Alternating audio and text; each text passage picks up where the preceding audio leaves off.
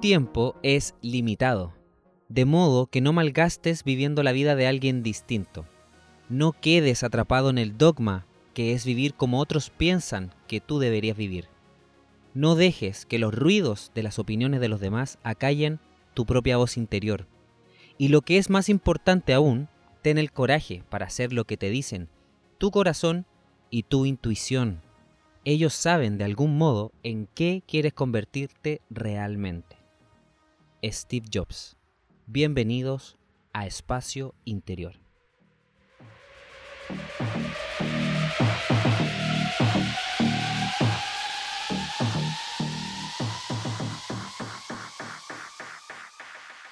Cuando me inicié en este camino de hacerme consciente de los hábitos y cuáles son las actividades y rutinas que conformaban mi vida, pude detectar algunos de ellos que realmente fueron adquiridos por mí de manera voluntaria e involuntaria por el simple y llano hecho de vivir en sociedad. ¿Por qué digo voluntaria e involuntaria? Porque realmente hay muchas actividades que durante mi vida adquirí de manera inconsciente, pero realmente de manera voluntaria, porque yo soy una persona que cree que las personas son creadoras de su realidad y que al final de cuentas siempre tenemos la última palabra nosotros y somos los que tomamos la decisión de lo que hacemos y no hacemos. Y al poder detectar estos hábitos, el día de hoy en este podcast, me gustaría poder comentarte cuáles son y realmente poder analizarlo un poquito y reflexionar sobre ellos, porque para mí el hacerme consciente de ellos y poder modificarlos cambió mi realidad en 180 grados. El primero de estos hábitos que pude detectar fue el comer demasiadas horas al día. Sí, porque en mi larga búsqueda por bajar de peso, por sentirme saludable y cómodo con mi cuerpo, pude acceder a mucha información durante mi vida. Probé de todo, dietas, hacer ejercicio, rutinas, alimentos dietéticos bajos en grasa, en azúcares, etc. Pero aún así, mi cuerpo seguía teniendo exceso de grasa, almacenado en el abdomen, en los glúteos, en la espalda, en las piernas, etc. Y hace un par de años accedí a una información muy interesante. Resulta que nuestro cuerpo, esta máquina perfecta que todos poseemos, en el hígado tiene un sistema muy, pero muy interesante y poderoso. Resulta que el hígado tiene un sistema que se llama el glucógeno hepático. Y este glucógeno hepático es un almacén de energía que poseemos. ¿Para qué?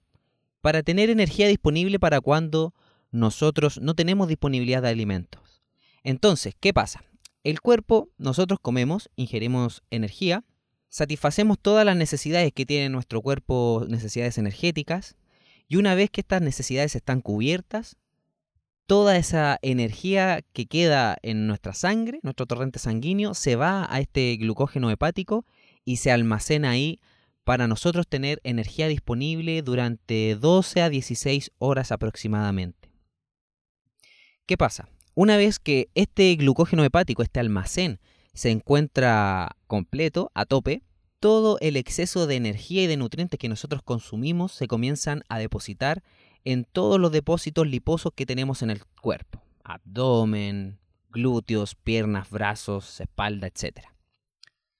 ¿Y qué pasa? Comencé a reflexionar sobre esta información y me di cuenta que, claro, o sea, yo al comer, primero cumplo con las necesidades energéticas que tiene mi cuerpo, luego almaceno energía en el glucógeno hepático y después si es que lo saturo de nutrientes y energía, se comienzan a almacenar en los depósitos liposos.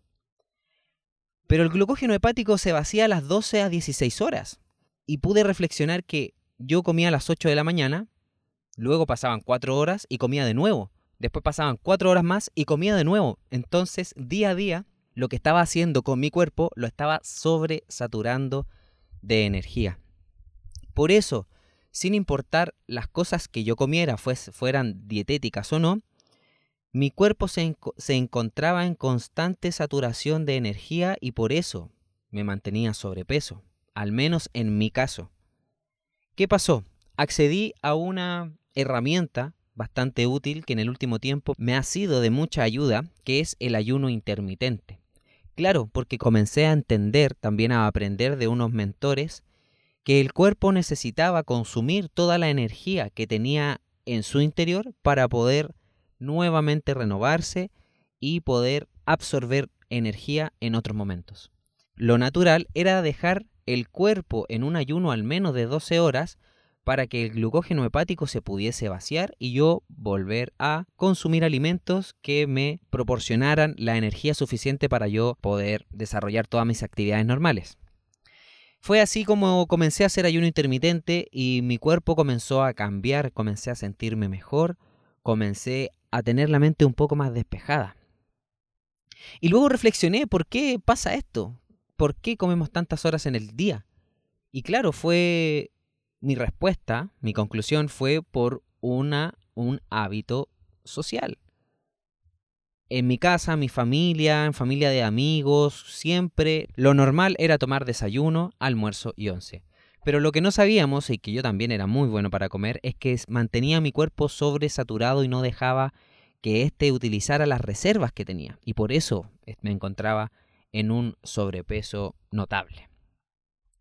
Fue así como comencé a hacer ayuno intermitente, lo incluí dentro de mis prácticas habituales, reduje la ventana de nutrición día a día y los cambios fueron totalmente beneficiosos. Comencé a sentirme muy bien conmigo mismo, tener la mente muy clara, porque cabe decir que el sistema digestivo es uno de los sistemas que más energía consume en nuestro cuerpo.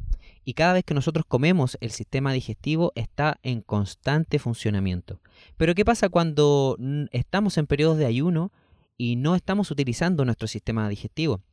Otros sistemas están funcionando y se potencia y comienzan a consumir la energía que en otra ocasión el sistema digestivo utilizaba.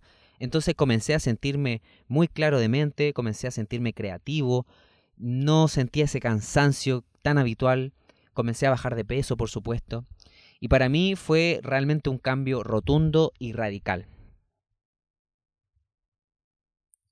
El segundo hábito que me gustaría comentar el día de hoy es el trasnochar.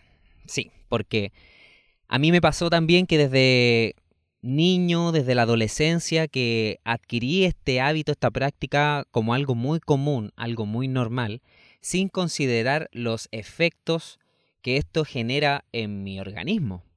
Porque el cuerpo humano, el ser humano fue creado para vivir de día, o sea, somos seres que viven de día. Algunos obviamente viven de noche, pero no es lo natural, no es lo óptimo. Y por eso es muy importante el tener ojo y no abusar del trasnochar.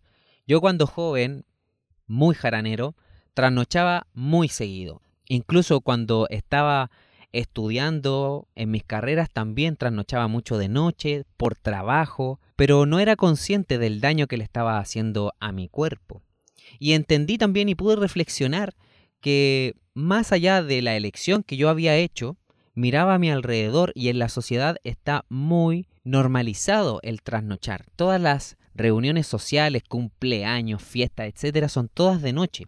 Y claro, entiendo porque también en la sociedad hay una costumbre de trabajar durante el día y el momento que tenemos libre es durante la noche. Pero aún así, no es bueno abusar, porque realmente los beneficios de dormir bien son muy, muy potentes. Por ejemplo, mejora nuestra productividad, se reduce el riesgo de aumento de peso incluso. Se regula el apetito, hay mayor rendimiento atlético, reduce el riesgo de padecer enfermedades cardíacas y aumenta la inteligencia emocional y social. En mis veintitantos siempre me preguntaba por qué andaba tan cansado. Y claro, yo el fin de semana salía, trasnochaba viernes, trasnochaba sábado durante la semana por el trabajo también, a veces me tocaba trasnochar, entonces muchas veces decía estoy cansado, estoy estresado, pero no veía algo tan simple que era el dormir. Los expertos recomiendan siempre dormir entre 6 a 8 horas, porque incluso dormir más tampoco es beneficioso, pero siempre es bueno hacernos conscientes y no abusar y cuidar nuestro cuerpo. Es el único vehículo que tenemos. Tenemos un auto, podemos cambiarlo, podemos venderlo, pero el cuerpo no se cambia, no se vende, es el que tenemos. Por eso hay que entregarle la mejor calidad de vida. Y este hábito social que yo le llamo, que es el trasnochar, es uno que estuve llevando por mucho tiempo y que hoy creo tenerlo controlado. No significa que no voy a salir en la noche ni nada por el estilo, pero lo hago en menor cantidad, por supuesto. Trato de dosificarlo y que no sea un hábito, que no sea rutinario. Y por eso quería compartirlo hoy con ustedes para que puedan reflexionar si es que están durmiendo bien o no. Y el tercer y último hábito que me gustaría comentar hoy, hábito social que yo le llamo, y que al dejar de hacerlo me cambió también la vida, fue el ver noticias. Sí, porque desde muy pequeño escuché, escuchaba a la gente que decía que la noticia mentía, no se pasaba toda la información, que era manipulada, que los grandes grupos económicos manipulaban la información que salían en los medios de comunicación pero después algo me llamó la atención, que esa misma gente que me daba ese argumento al otro día seguía viendo las noticias, seguía leyendo los diarios, seguía escuchando la radio. Y me pregunté por qué. ¿Por qué si sabemos que la información no es completa y no es del todo veraz, seguimos utilizando los medios de comunicación como una fuente confiable? ¿Por qué? Y yo también mucho tiempo Veía las noticias, buscaba las noticias porque me gustaba estar informado, porque era cultura general, pero llegó un punto en que mi cabeza no aguantó más. Por un simple hecho. Una mañana me subí al auto para irme a mi trabajo y iba de muy buen humor. Prendí la radio, escuché las noticias y al llegar a mi trabajo llegué con el ánimo por el suelo. Muy negativo, con una sensación de injusticia tremenda, desconfiando de todo y en ese momento mi conciencia me dijo, hey, ¿qué pasa contigo? ¿Por qué te haces eso? Comencé a reflexionar, comencé a darle vuelta al asunto y entendí que había sido por la información que había dejado entrar a mi cabeza. Porque haz el ejercicio, ve un noticiero y te prometo que el 90% de las noticias son negativas. ¿Cuántas noticias positivas hay? ¿Una? ¿Dos? ¿Tres? Con suerte van a ser el 10%. Nunca van a pasar el 10%, te lo prometo, porque así es. Y aquí entramos a otro tema muy importante y fundamental en mi vida y que creo que es mi propósito y por el uno de los grandes motivos por el cual hago este podcast que es el miedo crónico. Las noticias, yo soy un creyente que las noticias son los encargados de difundir el miedo en todas las casas y en todas las cabezas de la gente. Puedo sonar un poco drástico, pero es así. Las noticias son negativas, muestran el lado negativo de todo. Y yo me pregunto por qué, por qué le hacen eso a la gente. O sea, sabemos que hay luz como hay oscuridad, es parte del todo. Pero ¿por qué solo mostrar eso? ¿Por el morbo? ¿Porque es lo que vende más? ¿O porque realmente queremos tener a la gente intimidada?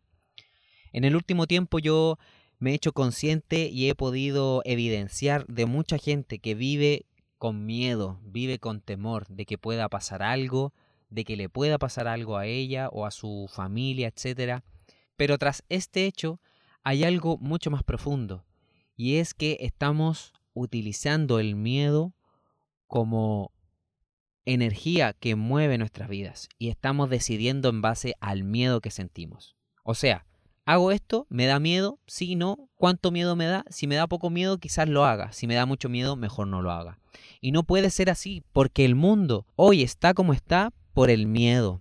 Y yo se lo digo a todos y cada uno de ustedes que están escuchando este podcast. Por favor, no dejes que el miedo gobierne en tu vida. Vámonos hacia el otro lado. Vámonos hacia el amor. Hagamos las cosas por amor, no por miedo.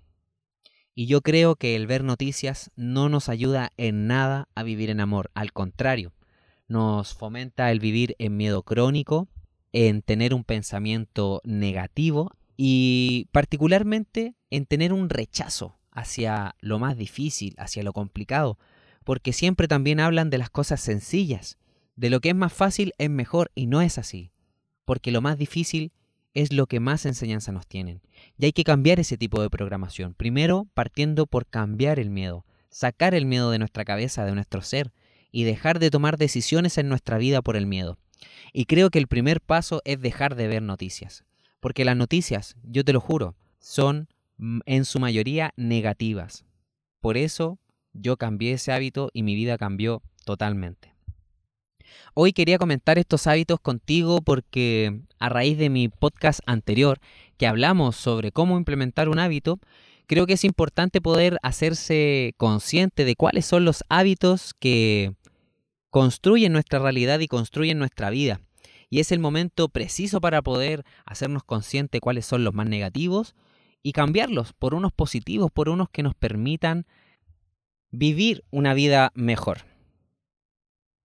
Para terminar este podcast el día de hoy, te quiero invitar a que por un momento imagines la versión más magnífica de ti. ¿Cómo te gustaría ser y que logres describir, describirte desde lo mental, lo emocional, lo físico, lo espiritual y lo económico también? Porque es muy importante que podamos integrar todos los planos y que te imagines siendo esa persona. ¿Cómo sería la mejor versión de ti? Una vez que tengas claro esta descripción, piensa en qué acciones o actividades debieses hacer para lograr ser esa persona. Y si te motivas, toma acción y comienza hoy de manera consciente a trabajar en ser esa versión magnífica que quieres ser. Solo depende de ti, de nadie más. Como dice Robin Sharma en el Club de las 5 de la mañana, todo cambio es duro al principio, desordenado a la mitad y precioso al final. Si te gustó este podcast, no olvides compartir, suscribirte y activar las notificaciones. Te dejo mi email, ignacioalbornozg.gmail.com, donde me puedes enviar tus comentarios respecto al tema, qué te pareció, si es que te gustó y qué otros temas te gustaría que pudiésemos, que pudiese abordar en este podcast. También te dejo mis redes sociales, arroba Nacho en Instagram, Facebook y Twitter, donde también me puedes enviar mensajes. Y te recuerdo que eres único, especial y eres muy importante. Muchísimas gracias por escucharme y nos encontramos en un próximo episodio de Espacio Interior.